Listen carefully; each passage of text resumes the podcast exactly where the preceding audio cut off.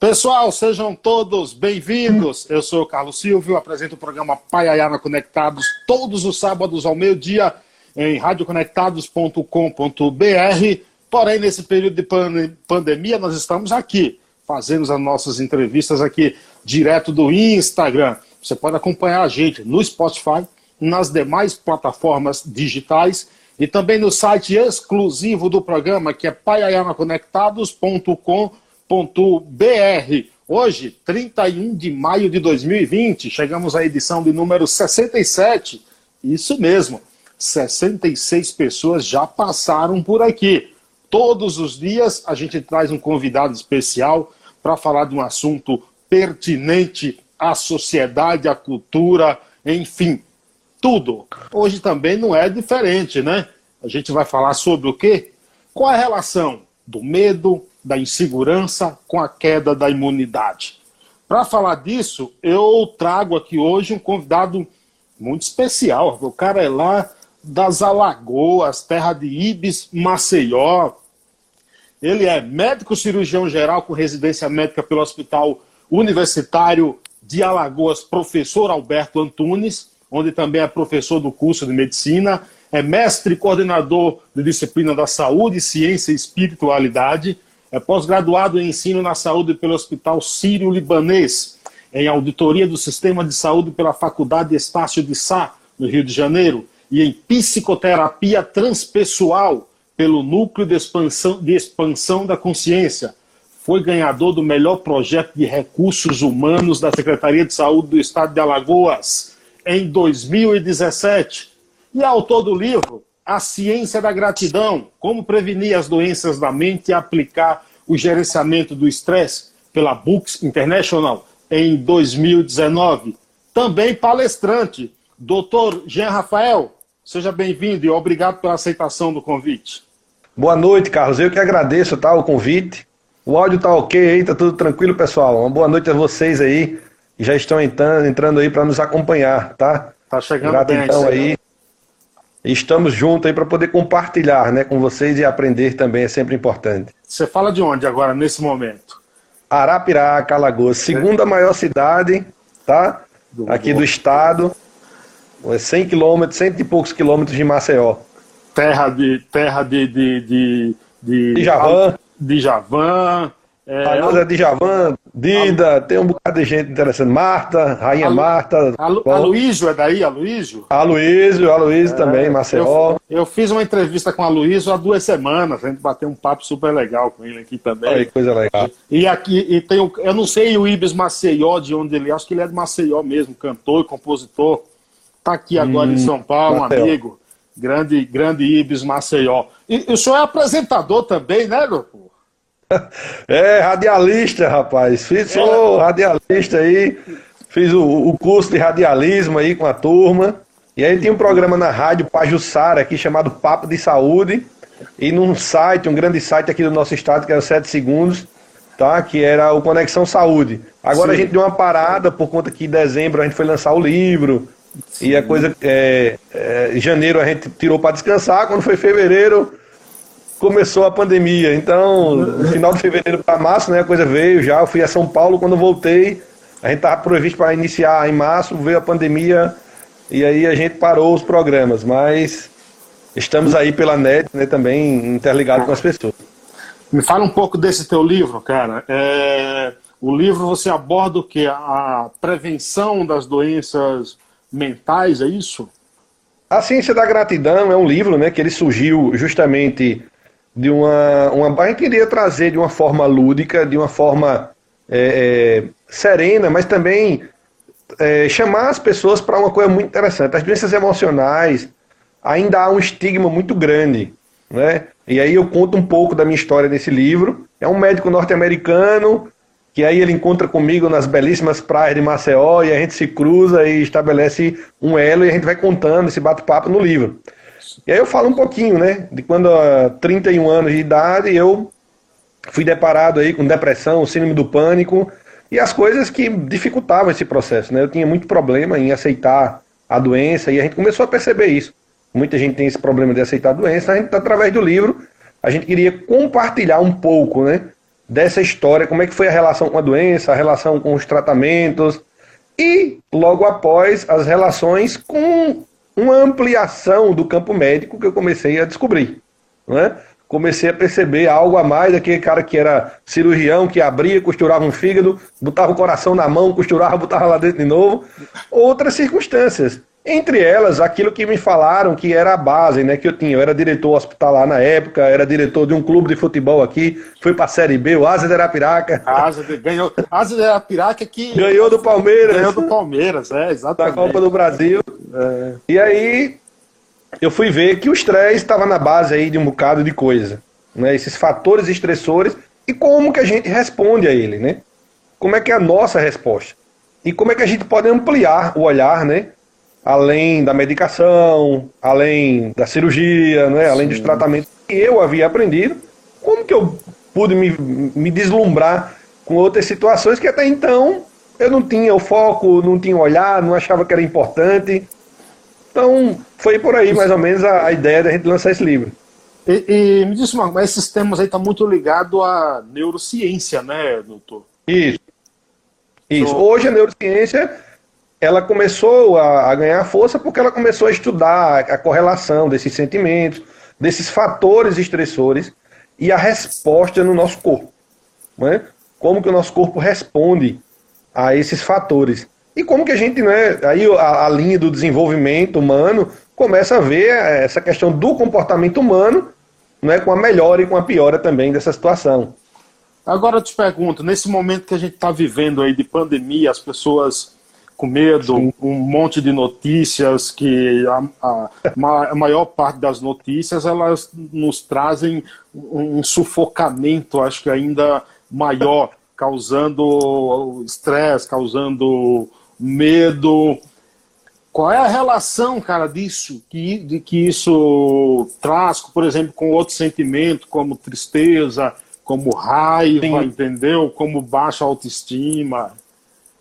Carlos, é, é, eu queria falar para vocês um pouco dessa resposta, certo? Como é que a gente responde não é, a esses estímulos?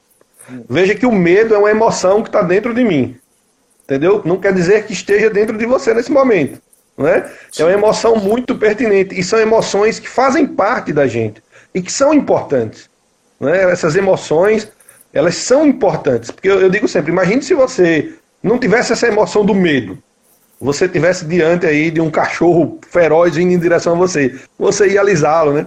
Você pega uma cobra venenosa, você ia brincar com ela. Então são emoções importantes. Eu digo a raiva, são emoções que elas ajudam a gente, tá certo? Em determinadas situações. Se a gente for voltar atrás, na época da pré-história, imagina, essas emoções eram importantíssimas. Claro. Mas eram emoções que estavam em curto espaço de tempo. Era quando o homem estava caçando, né, aquele momento de ver ali a fera, aquela situação, o corpo ele reagia muito bem a isso, porque ele prepara a uma resposta. Hans Sellen, lá na, em 1950 alguma coisa, ele é, descobriu que a gente tinha uma resposta. Essa resposta, que era a resposta do estresse, uma cascata hormonal que permitia a gente é, lutar ou fugir. Sim. Não é? Então, é muito interessante isso. Então a gente vai ter essa resposta Há estímulos que são físicos, por exemplo, quando você leva uma facada, eu, eu atendo no trauma, atendo muito tiro, facada, acidente, aqui tem muito. Então, é, você, o corpo reage imediatamente a essa resposta física. Uma mudança de temperatura, muito calor, muito frio. Então, um estímulo físico é uma forma do corpo reagir, é um fator estressor que a gente chama. Eu tenho também estímulos que são estímulos aí do ponto de vista que a gente chama psicológicos. Né? Esses estímulos psicológicos é onde entra o medo, a insegurança, a raiva, todo esse processo. E tem os estímulos que são patógenos, por exemplo, como um vírus, uma bactéria. Então eu tenho diversos estímulos que causam reações no meu corpo. Então, nesse momento da pandemia, o que é que acontece? Eu tenho dois estímulos aí bem presentes. Um Sim. que é um patógeno, né, que é o vírus, Sim. que causa essa resposta, e tem outra resposta que é a resposta psicológica. Né? Essa resposta que muita gente começou a perceber, porque as informações são em tempo reais, as coisas estão acontecendo em tempo real, né? a gente tem acesso a milhares de informações, Né? Então, isso começou a trazer primeiro medo. Eita, o vírus chegou no Brasil. Eita, tá chegando, tá chegando perto de mim. Eita, chegou no meu amigo. Eita, chegou no familiar meu. Chegou na minha casa. Então isso começa a trazer um burilamento muito grande para as pessoas. A partir daí, desse medo, a gente começou a ver que havia um pânico. Não é um pânico, as pessoas começaram a reagir, reagir com pânico, porque as informações fazem com que a gente comece, meu Deus, e agora? Como é que a gente vai lidar com isso? Como é que a gente vai lidar com essa situação? Então o pânico começou a fazer o quê? Essa resposta fica, começa a estar mais presente no meu dia a dia. Ou seja, aquilo que era uma resposta para um determinado momento, ela começa a fazer parte do meu dia inteiro. Eu vou dormir com essa resposta, eu acordo com essa resposta, eu vou trabalhar com essa resposta. Então isso faz o quê? Leva o corpo a uma fadiga. Isso uma causa, fadiga. Isso pode causar, por exemplo, um caos em nosso sistema hormonal, Sim. nosso sistema nervoso?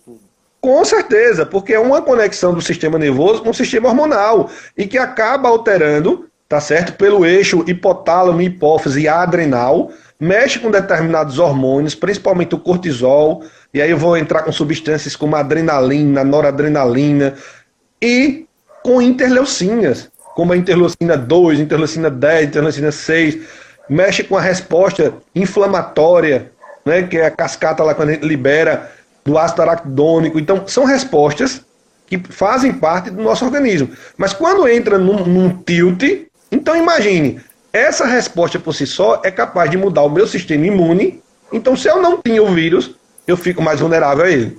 E fico vulnerável a outras doenças. E fico vulnerável a, se tenho doença, piorar outras doenças crônicas, como um diabetes, uma pressão alta, que eu queria falar com vocês a respeito disso também. Porque é uma claro. coisa que a gente, a gente não compreendeu bem essa, é, esses fatores. Porque frente a essa pandemia, pessoal, nós temos várias pandemias que são silenciosas. Pandemias como a obesidade. Foram ofuscadas. E foram ofuscadas, né? E, isso, e já vem há muito tempo e que são fatores de risco até para o vírus, não é, em questão e outras doenças. Então, a obesidade é uma pandemia né, que a gente. Só para você ter noção, no Brasil, nos últimos 10 anos aí, a obesidade aumentou em 60% entre os brasileiros. Então veja qual a dimensão desse aumento. A gente vai levar, por exemplo, aí, aí isso complica com a pressão alta, que é um dos fatores que está lá, um trabalho que surgiu lá da China, dos fatores de risco. Pressão alta lá na, no topo. Então, cerca de 35% a 40% da população brasileira é hipertensa. Né? Então, veja como isso tem uma dimensão muito grande. Agora, porque... deixa, te, ô, doutor, deixa eu te interromper. Deixa, você está falando na, na, Desculpa interromper, mas para pegar o gancho aí, para você emendar na tua, sim, sim. Na tua fala, é, você está falando, por exemplo, da obesidade. É, é, também não pode ser algo psicológico, e por que eu estou dizendo, dizendo isso? É, tem muitas pessoas, por exemplo, que não faziam lá muitos muito exercício, que não, é, não são adeptas, adeptas de, de, de exercício físico. E nesse período de pandemia, pelo fato de estar em casa, é, oh, tô, tô comendo demais, as... também tem o fator psicológico, né? Isso. Aí o que, é que acontece? Só para você ter noção, o Brasil é um dos países. Havia uma preocupação já. Eu, eu, eu, falei lá na rádio, a gente pegava essas matérias, e eu peguei uma matéria até do ministro, o antigo, né, o, o Mandetta, Mandetta, que ele, havia uma preocupação muito grande com o sedentarismo. O Brasil encabeça o topo de, de, entre os países de pessoas mais sedentárias. Então não há um costume, naturalmente, da gente estar tá fazendo né, prática de atividade física. Então imagine na pandemia, porque aí começa a vir, além do pânico, a tristeza, não é? E às vezes é aquilo que a gente costuma chamar de escapes, fugas comportamentais. Eu começo a buscar alguma coisa para sanar aquela dor que está incomodando muito. Alguns vão para bebida, alguns vão para comida, alguns podem para compra. Né? Então, muita gente começou a comer, comer, comer, comer. E realmente, assim, é, é, é a coisa ganha uma dimensão que piora mais ainda a situação. Então, a atividade física é algo muito interessante. Você pode fazer em casa, hoje tem programas online, claro. você pode se mexer mais, né? O interessante é a gente se mexer, porque isso contrabalanceia a resposta dessas emoções negativas, como o medo que mexe com essa cascata. Além desses exercícios físicos em casa, que há recomendações por aí, Quais são também os principais é, meios aí que a gente pode fazer para evitar esses problemas mentais aí, doutor? Do campo até da. da entrando até para neurociência, entrando aí para o campo sim, da sim, psicologia. Eu, eu dividi, Carlos, em três, três fases. Sim. Uma fase eu preciso mexer com o meu corpo. Aí o meu corpo vai entrar realmente a questão de alimentação. Tem alimentos que são muito interessantes, tem alimentos que nos ajudam do, do, ponto de vista emocional. Existem algumas teorias que falam sobre o microbioma, a correlação com a minha alimentação e a alteração de hormônios cerebrais. São coisas novas que estão surgindo nesse campo. Mas a gente sabe que tem determinados alimentos que fazem mal, outros né, a gente responde melhor. Então, a alimentação é uma das coisas interessantes para a gente observar. Né? Isso mexe com todo esse processo. A outra coisa que a gente é, mexe com esse processo, a questão da atividade física, é algo importante de você se mexer, de você fazer no seu dia a dia. A outra coisa, o sono. O brasileiro vem dormindo menos e nessa fase, né, tinha gente que estava acordando, se vendo eh, com um respirador, falando tanto de respirador, tem gente que tava, me ligava, os cursos que a gente faz, as pessoas, rapaz, eu tô me vendo já com um respirador na boca, a gente acaba sufocado. Isso é a somatização. Sim, sim. Não é? Quando você ia ver, a pessoa não tinha tido contato, não tinha nenhum sinal nada. do vírus, nada, mas estava somatizando já. Isso no início. Então veja como a resposta ela vem forte. Então, o sono é muito importante porque mexe com o ciclo circadiano, mexe com a regulação justamente do cortisol, então, dormir bem. E aí, uma coisa interessante é a preparação para o sono. A gente Agora, não gosta dormir, muito. Dormir bem significa dormir muito?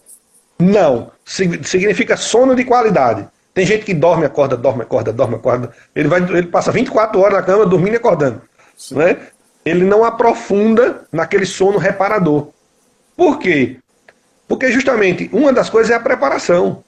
Tem gente que deixa para comer muito à noite. É horário que talvez eu tivesse comer menos comidas mais né, frugais, que a gente chama. É, tem gente que vai ligar a TV e vai ver notícias ruins na hora de dormir. Tantos morreram, aconteceu isso, aconteceu aquilo. Aí o cara começa o filme na cabeça. Ele vai dormir com um filme na cabeça. Eu acho que é até melhor não ligar a TV, né? Não... Aí a dica é: olha, eu não consigo ver, pessoal. Se afasta por um tempo, bota, vai ler uma leitura, pronto, pega um livro que você goste, vai ler vai fazer uma oração, algo da tua crença, uma boa leitura, é, uma música. E aí, aí, entra o pilar que a gente chama que é o pilar mental. Essa aí, o pilar mental é justamente, faça uma oração. A neurociência diz que atinge áreas legais, a gratidão, fazer uma análise do dia, agradecer as coisas boas que aconteceram, as coisas ruins que poderiam ter acontecido e não me aconteceram. Não é? A gente não tem essa análise. Eita, é, aconteceu isso, isso e isso. Mas a gente não olha assim, olha, mas não aconteceu comigo ainda, eu vou agradecer agora, tal, vou seguir em frente. Então, gratidão, oração, meditação é um pilar mental, ajuda nesse pilar. Entendeu? A música, uma música de qualidade, você goste, coloca lá para você. Joelma momento... do Calypso, não. Ah, depende, depende do gosto, depende né, daquilo que ele, que ele faz relaxar. A gente sabe aquela música que você coloca, né? E que faz relaxar. Eu Sim. gosto, por exemplo, de Roberto Carlos. Eu boto as músicas de Roberto Carlos, relaxa. É, Engenheiros do Havaí, que era da minha época, Legião Urbana, Queen. Tem música que relaxa. Música clássica. Então, a música é muito importante.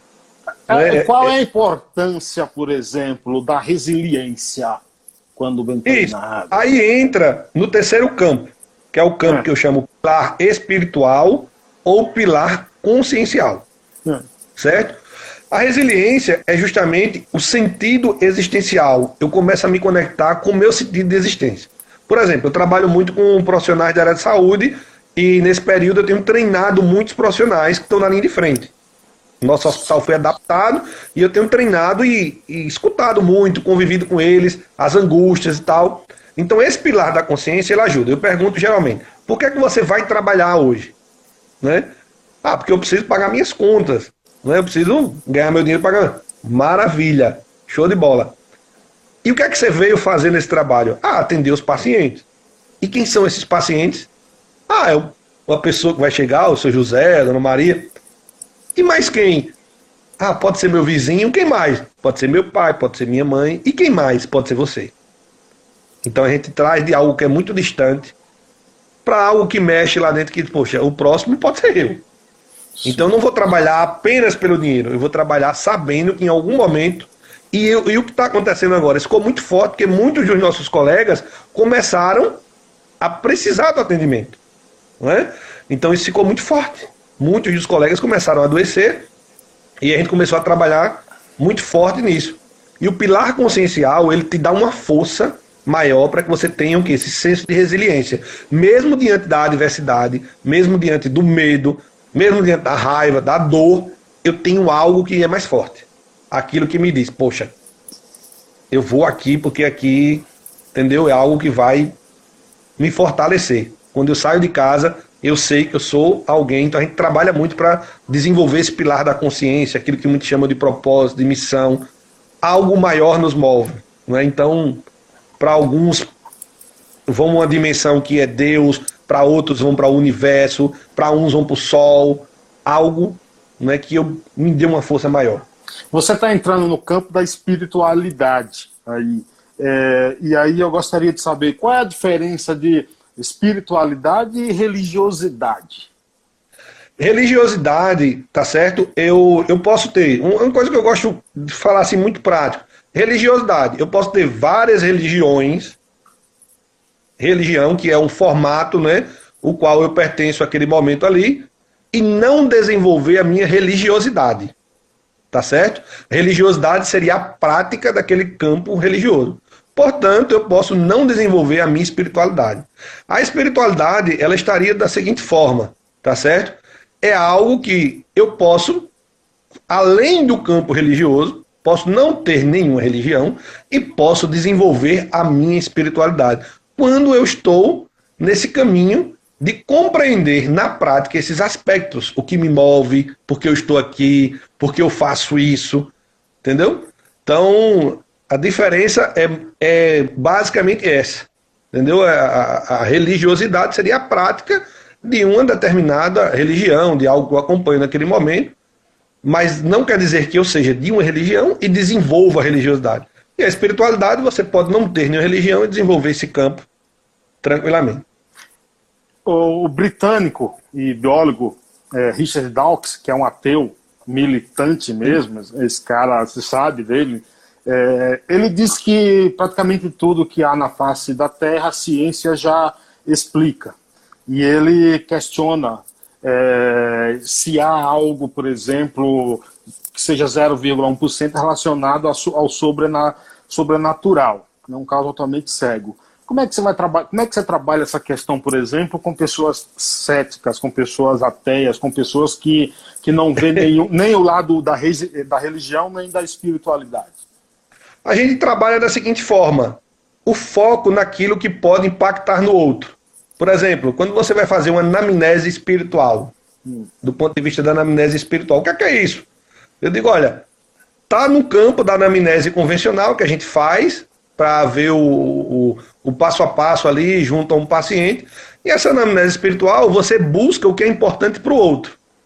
Você vai se afastar do processo que é seu e você vai buscar. Para a pessoa é importante, ela gosta de Deus. Ah, isso, isso mobiliza você em algo. Ah, eu gosto do sol. Ah, isso ajuda você. Então você vai buscar da forma com que o outro faça com que ele possa gerenciar, para que ele possa né, criar mecanismos internos para ajudar na recuperação dele.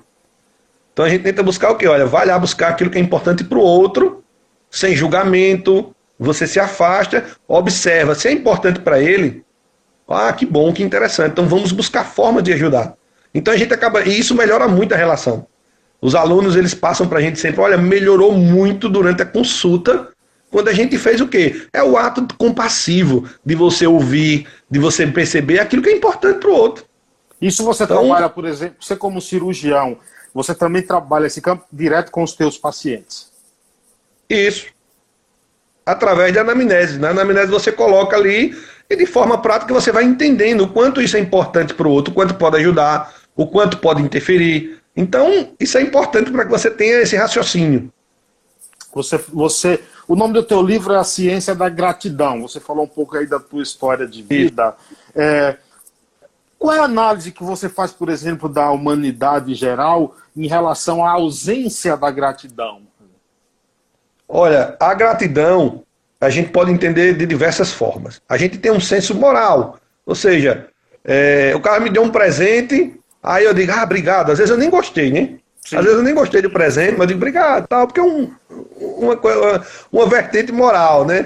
Que a gente aprendeu lá atrás. É aquilo que chama de direito consuetudinário no direito. Ah, você vai para a fila ali porque é algo que vem da cultura tal.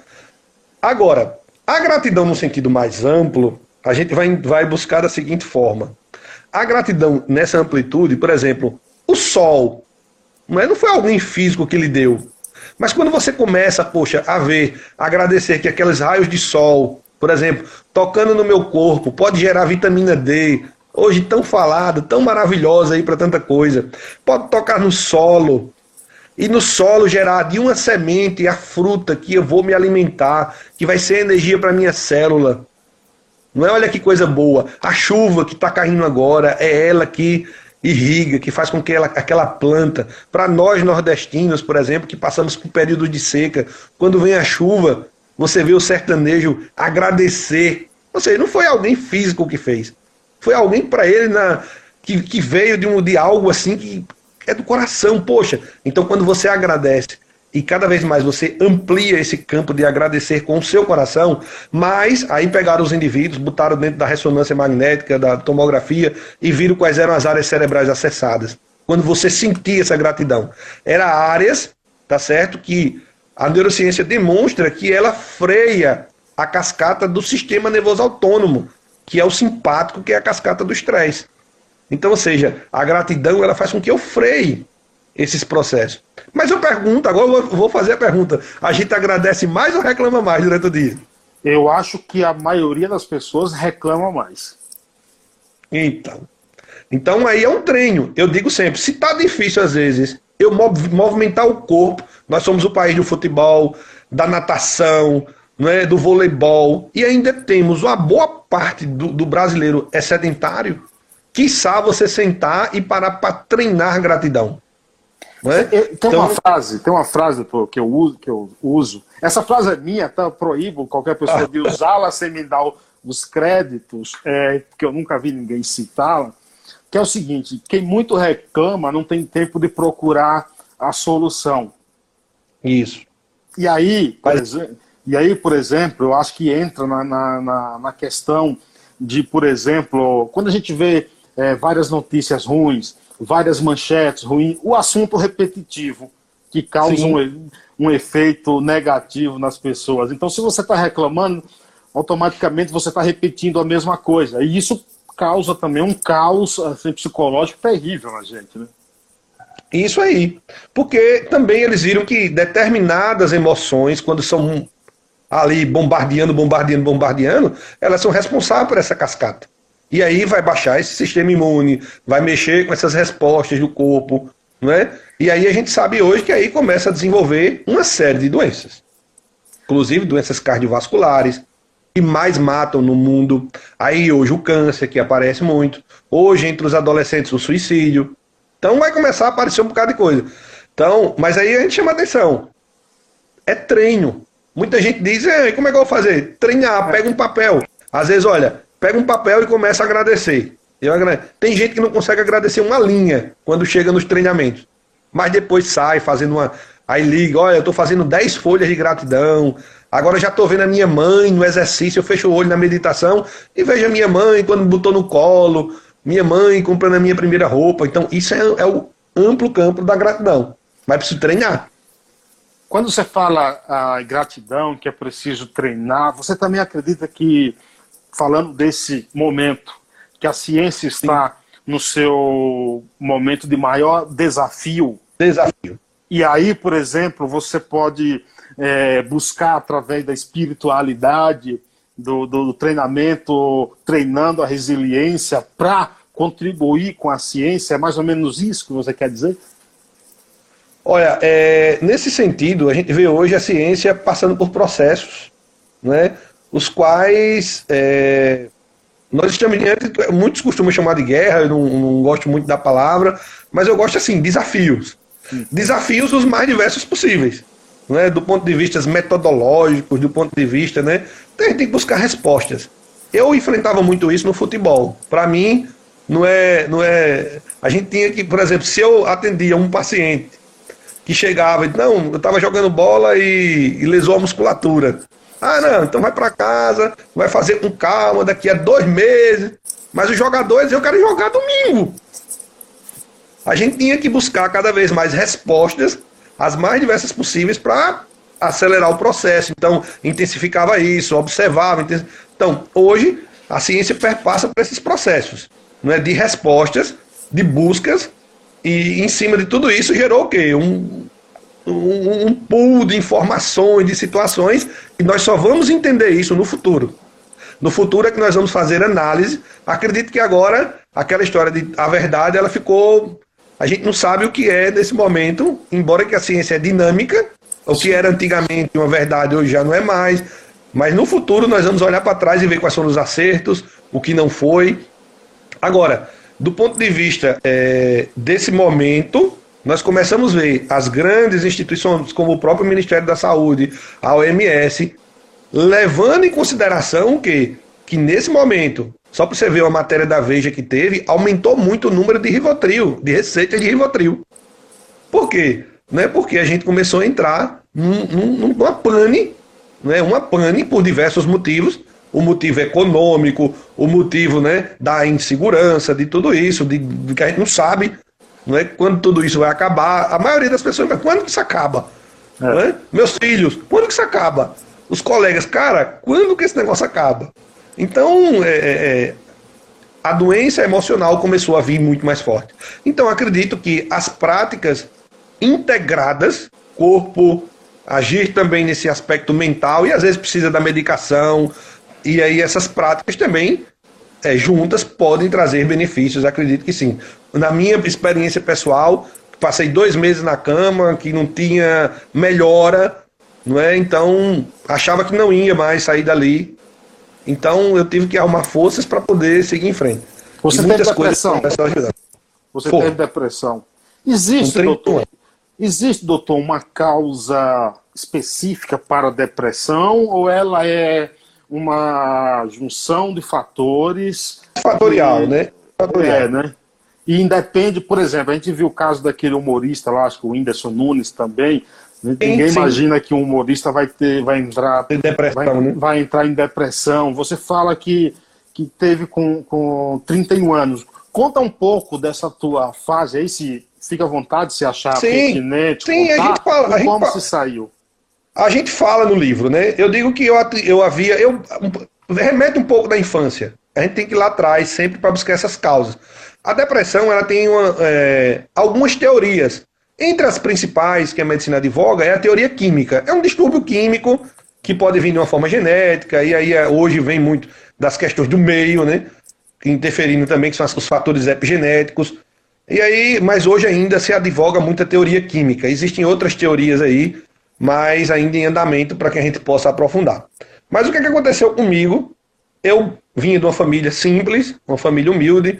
Lá atrás, na minha infância, eu vendi pastel, caldo de cana, fui feirante com a minha avó, né? minha avó analfabeta, mas a gente ia para feira aqui, vendia coloral, sabão, e aquilo era uma diversão, era uma maravilha.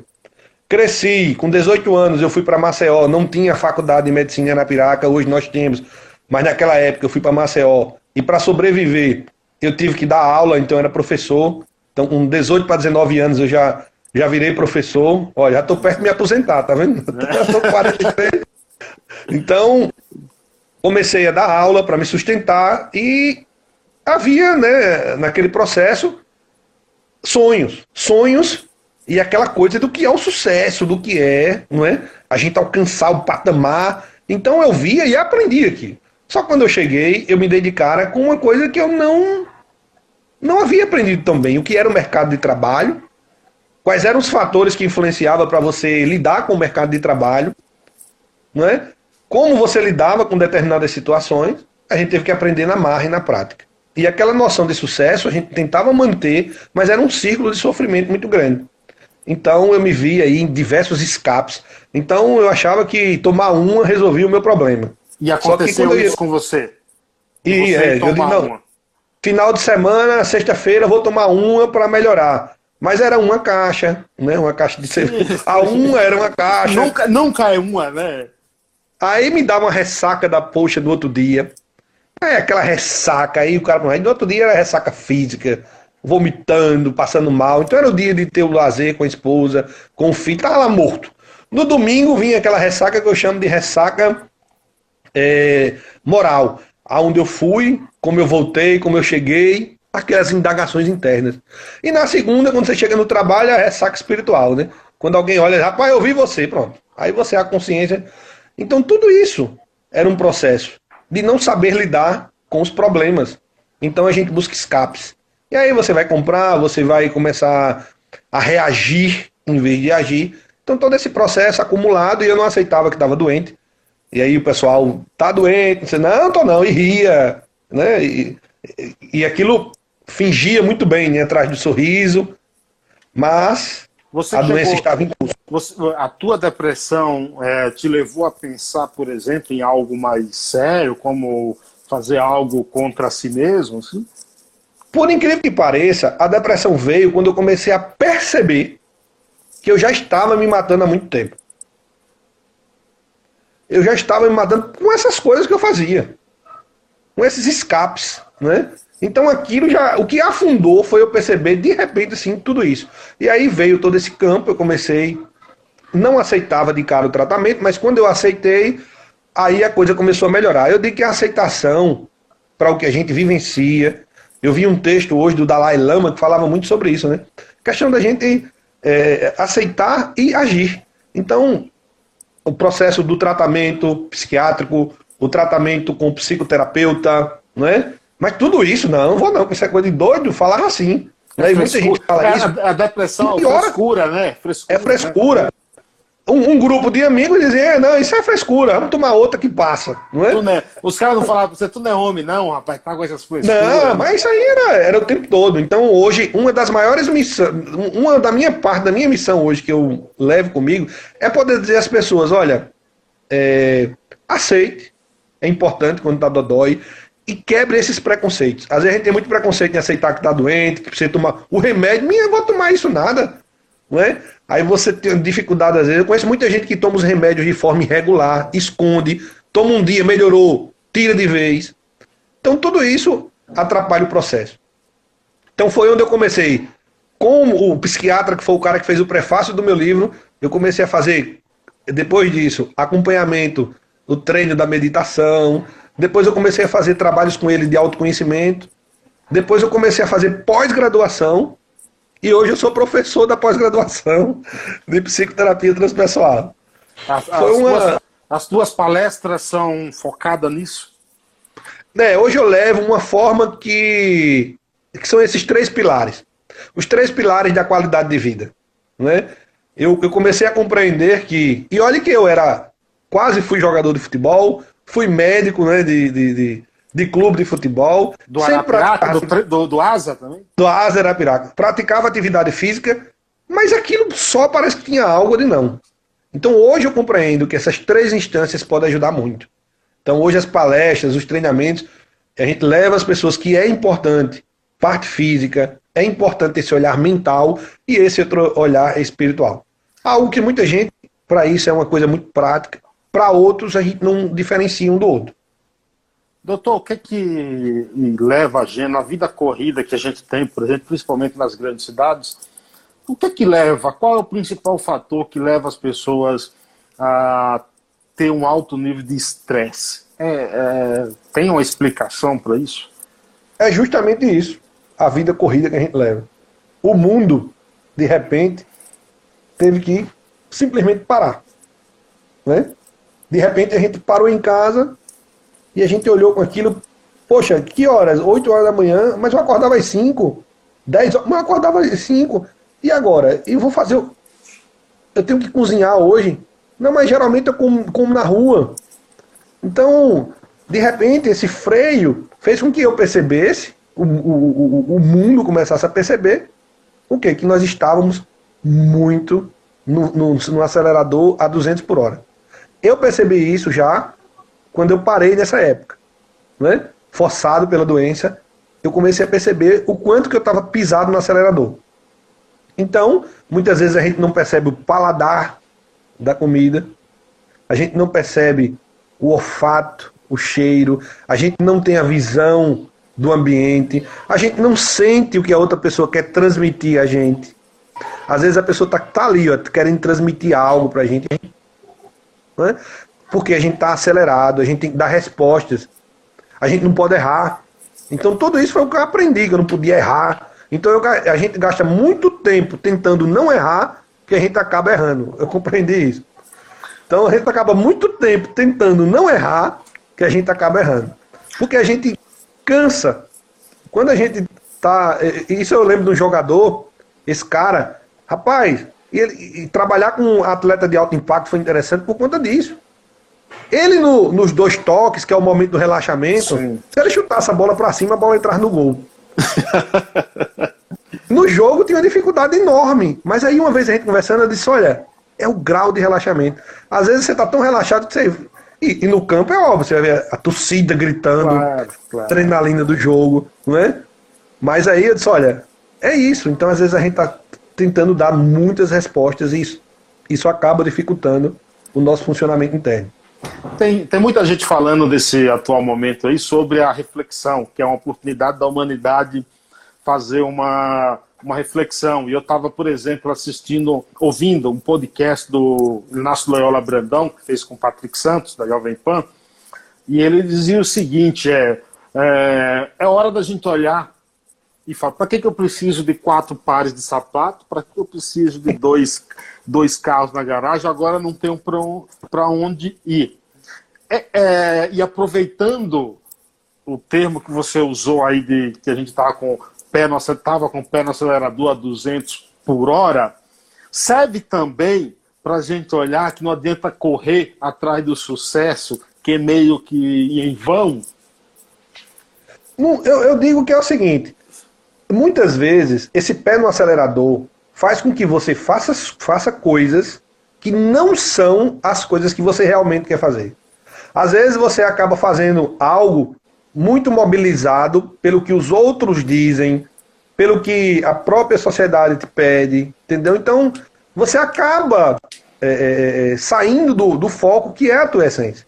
Nesse momento, quando você para e você começa a lidar com você mesmo, e começa a vir essas reflexões, aí você começa a perguntar por que, que eu precisei daquilo, por que, que eu fazia tanto aquilo. Olha, eu digo que o mundo pós-pandemia, que aí era outra live, que o mundo pós-pandemia vai trazer coisas, pessoal, que vão ser assim eu estou escrevendo um artigo a respeito da educação. Me manda infantil. isso depois. Me manda eu isso. tenho três filhos. Três filhos.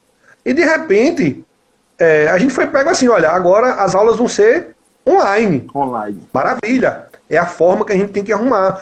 E aí o que, que acontece? Eu já coloquei nesse artigo. Imagine a internet para três o negócio não funcionou bem. O terceiro começou a chorar. É. Três computadores, onde a gente só tinha um. É, mas aí a gente teve que fazer adaptações. Sim. A menor, o grau. Pai, eu sei mexer no YouTube, sei mexer no, no, no Netflix, mas eu não sei mexer nesse aplicativo aí, não, não vou ficar nesse negócio. Então, mas assim, por que eu tenho que usar farda em casa? Então vieram coisas assim, e aí a gente teve que ficar do lado, aquela coisa. E depois de tudo isso? Vamos imaginar. Será que a criança voltar para a escola, ela vai dizer o quê? Não, eu prefiro assistir aula em casa. E agora? Tanta gente que trabalhava em escritórios, que mantinham, que tinha escritório e agora teve que trabalhar em casa e às vezes fez a mesma coisa. Será que ele vai querer voltar para o escritório? Não sei.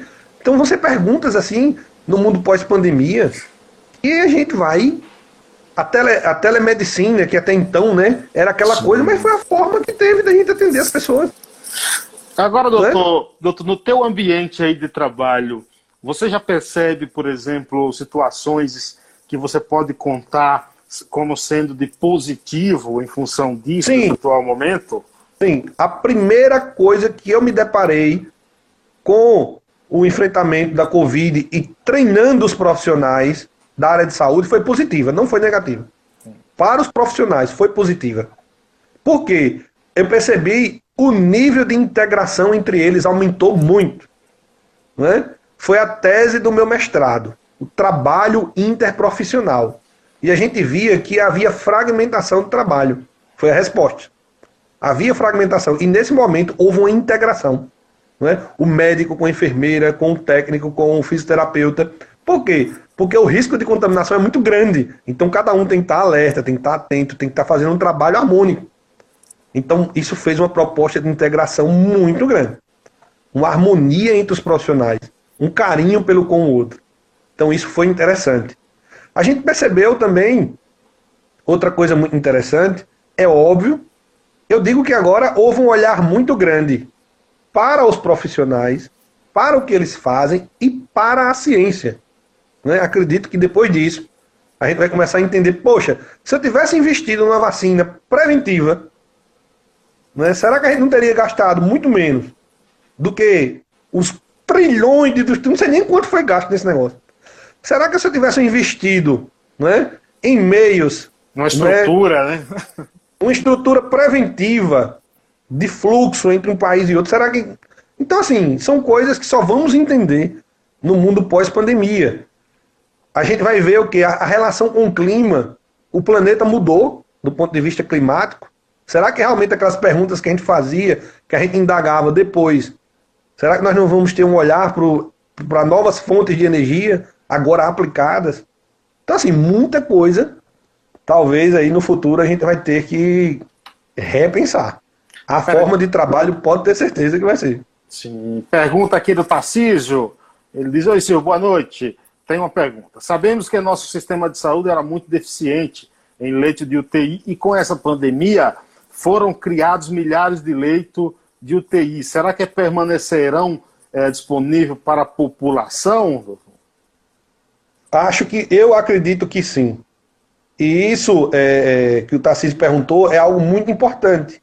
Sabe por quê? Realmente a gente tem essa dificuldade e a gente sabe que tem muitas doenças, né, muitas doenças que levam por aquele aspecto que eu falei para vocês, das pandemias silenciosas.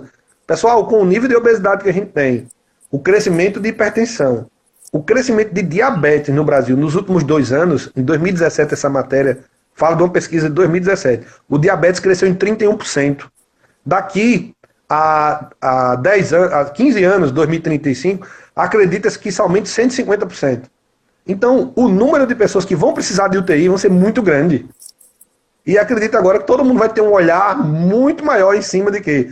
Né? Justamente desse aporte em cima dos leitos de UTI, porque muita gente precisa. E sem contar que o vírus não vai embora, vai cair, né? Ainda está por aí, né? É, mesmo a pandemia aí chegando, vai ficar um, um, vírus por aí. Então a gente vai, os cuidados a gente deverá tomar. Eu acho que a gente tem que acordar um pouco para isso. Doutor, é, o teu livro está disponível onde? Quem quiser procurá-lo aí, como é que encontra? Está à venda? Teve lançamento? Olha, vai ter? Não, o lançamento a gente fez em dezembro. O lançamento a gente fez aqui em Arapiraca. Foi um evento. Eu eh, sempre agradeço muito a população tá certo? Daqui de Arapiraca, que prestigiou, foram mais de 500 pessoas no lançamento do livro. Só para você ter noção, eu não consegui autografar todo mundo, fiquei devendo autógrafo, porque foram mais, foram mais de 500 pessoas no shopping, no cinema, no, no Arapiraca Garden Shopping aqui. Foi, foi muito legal. Os amigos, a, muitas pessoas né, que a gente conheceu na hora, que já conhecia dos programas, do trabalho que a gente desenvolve. Então, o pessoal de São Paulo que veio para cá, para o evento, eles disseram, cara, foi, foi uma coisa assim surreal. Então esse dia é, é memorável, foi marcante para mim. Foi muito gostoso né, de estar com aquelas pessoas. É o teu primeiro livro? Dia, foi o primeiro livro. A gente já escrevia para blog, já tinha muito escrito assim, mas livro mesmo foi o primeiro livro. Aí no outro dia nós lançamos em Maceió, no shopping em Maceió também, aí foi um lançamento mais reservado para a família. E depois a gente foi para São Paulo, né? E lançamos aí na Cultura, na Avenida Paulista. Então a gente lançou aí em São Paulo. Conjunto Nacional. E depois foi e depois foi no, no prédio lá do no, Conjunto Nacional ali. Conjunto Nacional. E foi muito legal a recepção. Foi muita gente aí de São Paulo. É, agradeço de coração também. A gente teve mais de 80 pessoas lá no nosso lançamento em São Paulo. para a gente sair daqui para aí, né? E foi, foi bem interessante. E depois a gente foi lançar em Londres para a comunidade brasileira. Fizemos um lançamento e um treinamento lá em Londres, no mês de dezembro, no início de dezembro. Então, hoje está à venda aí no, nos, nos canais, não é? São os canais online, né? Você encontra no próprio site da livraria literária. As livrarias agora estão fechadas, mas aqui em Arapiraca, por exemplo, a gente encontra no supermercado São Luís, encontra na padaria Rio Branco, está aberto, né? na, na Bodega do Sertão, em Maceió, no restaurante Serafim. É, a livraria em frente ao Sesmac, em Maceió, está vendendo também, porque não deu tempo. Quando a gente fez tudo isso, fevereiro a gente ia fazer uma distribuição maior, né? Em Garanhuns, Pernambuco, tá lá também na, na Banca Central. Então, quando a gente começou a fazer, aí veio todo esse processo da pandemia, mas quem quiser online, tem online. Você, nesse, nesse ele está no formato digital? Eu prefiro o livro de papel. É. Tem papel mas, e digital. Está no formato digital também? Tem, eu acho na Amazon, não sei. Mas tem algum local que está digital e tem papel também. É, eu, eu tenho. Mas eu sou... gosta do papel ainda, né? É, né? Eu sou velho, entendeu? Então eu, eu gosto também de... gosto de papel. É, gosto de folhear o livro. Como, eu, por exemplo, eu gosto de entrar numa livraria e folhear, sentir o cheiro do livro, assim, entendeu? Ah, mas livro tem cheiro? Claro que tem. Pô. Tem, tem cheiro. tem sim. É, doutor, gostaria de agradecer por esse tempo aí que disponibilizou com a gente. Muito obrigado mesmo. É, Sinto-me honrado em bater esse papo contigo. Olha, eu que agradeço tá, a oportunidade. Eu tenho dito sempre às pessoas que a nossa missão tá, é levar um pouco daquilo que a gente passou, daquilo que a gente vem aprendendo, trocar essas experiências. Eu sei que não é um momento fácil, tá certo? Não é um momento fácil para o nosso planeta, para o nosso Brasil, para o nosso estado, para o nosso município. Mas se nós buscarmos, diante de todas essas adversidades, não é, o que podemos aprender com esse momento, se nós emitirmos do nosso coração, nem que seja um pensamento, nem que seja uma prece na sua crença, para quem tem a sua crença, tá? Para quem não tem, emitir um momento de compaixão às pessoas que estão é, perdendo as suas vidas. Ah, aquelas pessoas que estão na linha de frente, eu tenho muitos colegas que ficaram na UTI, outros que estão na UTI. Não é fácil, não está sendo fácil para os profissionais da área de saúde. Então, que vocês possam orar, possam pedir por todos nós que estamos na linha de frente, vocês possam, né, é, buscar os cuidados que sejam necessários, estão sendo orientados. É, eu sei que tem uma, um, uma enormidade de informações, mas que a gente possa buscar aquelas informações que possam nos ajudar. A gente tem visto muita gente que está sofrendo de perto. Então, na família eu vi gente de perto. Né? Então, não está sendo fácil para ninguém, mas eu peço do fundo do meu coração é, emitam para essas pessoas né, que estão em dificuldade. E lembre-se é, sempre de agradecer. Como é que um médico é, vai para casa é, depois de um dia de trabalho numa situação dessa, doutor? Olha, imagine dois que saem, como eu e a minha esposa, ela é pediatra, e nós saímos deixando os nossos filhos. E a gente lembra que a gente pode infectar, pode trazer para um deles, não é? A gente não vai já, a gente já vai, como é que se diz, com medo e tendo que lidar com o medo. Quando a gente chega lá hoje, a gente tem encontrado muitos colegas, e aí que trabalham na capital, que trabalham em outros hospitais, olha, você viu fulano, nesse momento está na UTI, Cicrano internou. Então isso deixa a gente triste, não é? Deixa a gente triste. Não é, eu digo a você que não é uma situação fácil, mas é, é justamente essa força que a gente tem que buscar dentro da gente para poder suplantar, transformar isso transformar para quando a gente voltar para casa, a gente vai ter as nossas crianças, não é? vão ter aquelas pessoas que amam, que estão lá, de papai, e aí, vamos brincar, não é? Esse negócio passa quando, papai, mamãe? Então, é, é eu sei que não é fácil para ninguém. Então, é, é, é um momento que muita gente não tem, às vezes, por conta do processo, né, como pagar suas contas, outros não tem como, é, o processo econômico, não está sendo fácil, não é? sei que é um momento que a gente precisa buscar essa força interna e transformar isso. Então eu agradeço sempre quando eu posso falar, não é quando eu posso compartilhar com as pessoas e, e compartilho aquilo que vem do meu coração, tá? Aquilo que vem de dentro, que possa tocar o coração de cada um de vocês aí que nos ouviram, tocar o seu coração, Carlos. Que Deus abençoe você sempre, tá? Nessa jornada aí, você que é colega radialista também. Gente diz que, que E só é radialista quem gosta de falar muito. Né? Eu, falo, eu, eu falo até sozinho, eu tenho um hábito de, se, por exemplo, se eu estiver descendo uma rua, algum canto, eu, quem estiver do lado vai perceber de que eu falo muito sozinho, eu gesticulo, entendeu? E eu digo sempre o seguinte, que o bom de falar sozinho é que não tem ninguém para discordar de você, entendeu? é, que é esse aprendizado, pessoal. Época de aprendizado. Época a gente vivencia um momento de poder entender né, as diferenças, da gente poder entender que agora é um momento de união, de amor, para que tudo isso vá embora o mais rápido possível. Com certeza. Obrigado, viu, doutor? Gratidão, fica com Deus aí. Um abraço, gente. Valeu. Obrigado a todos. Grande abraço. Tchau. Mais podcasts como este você encontra no site da Rádio Conectados, radioconectados.com.br ou no seu aplicativo de podcast favorito.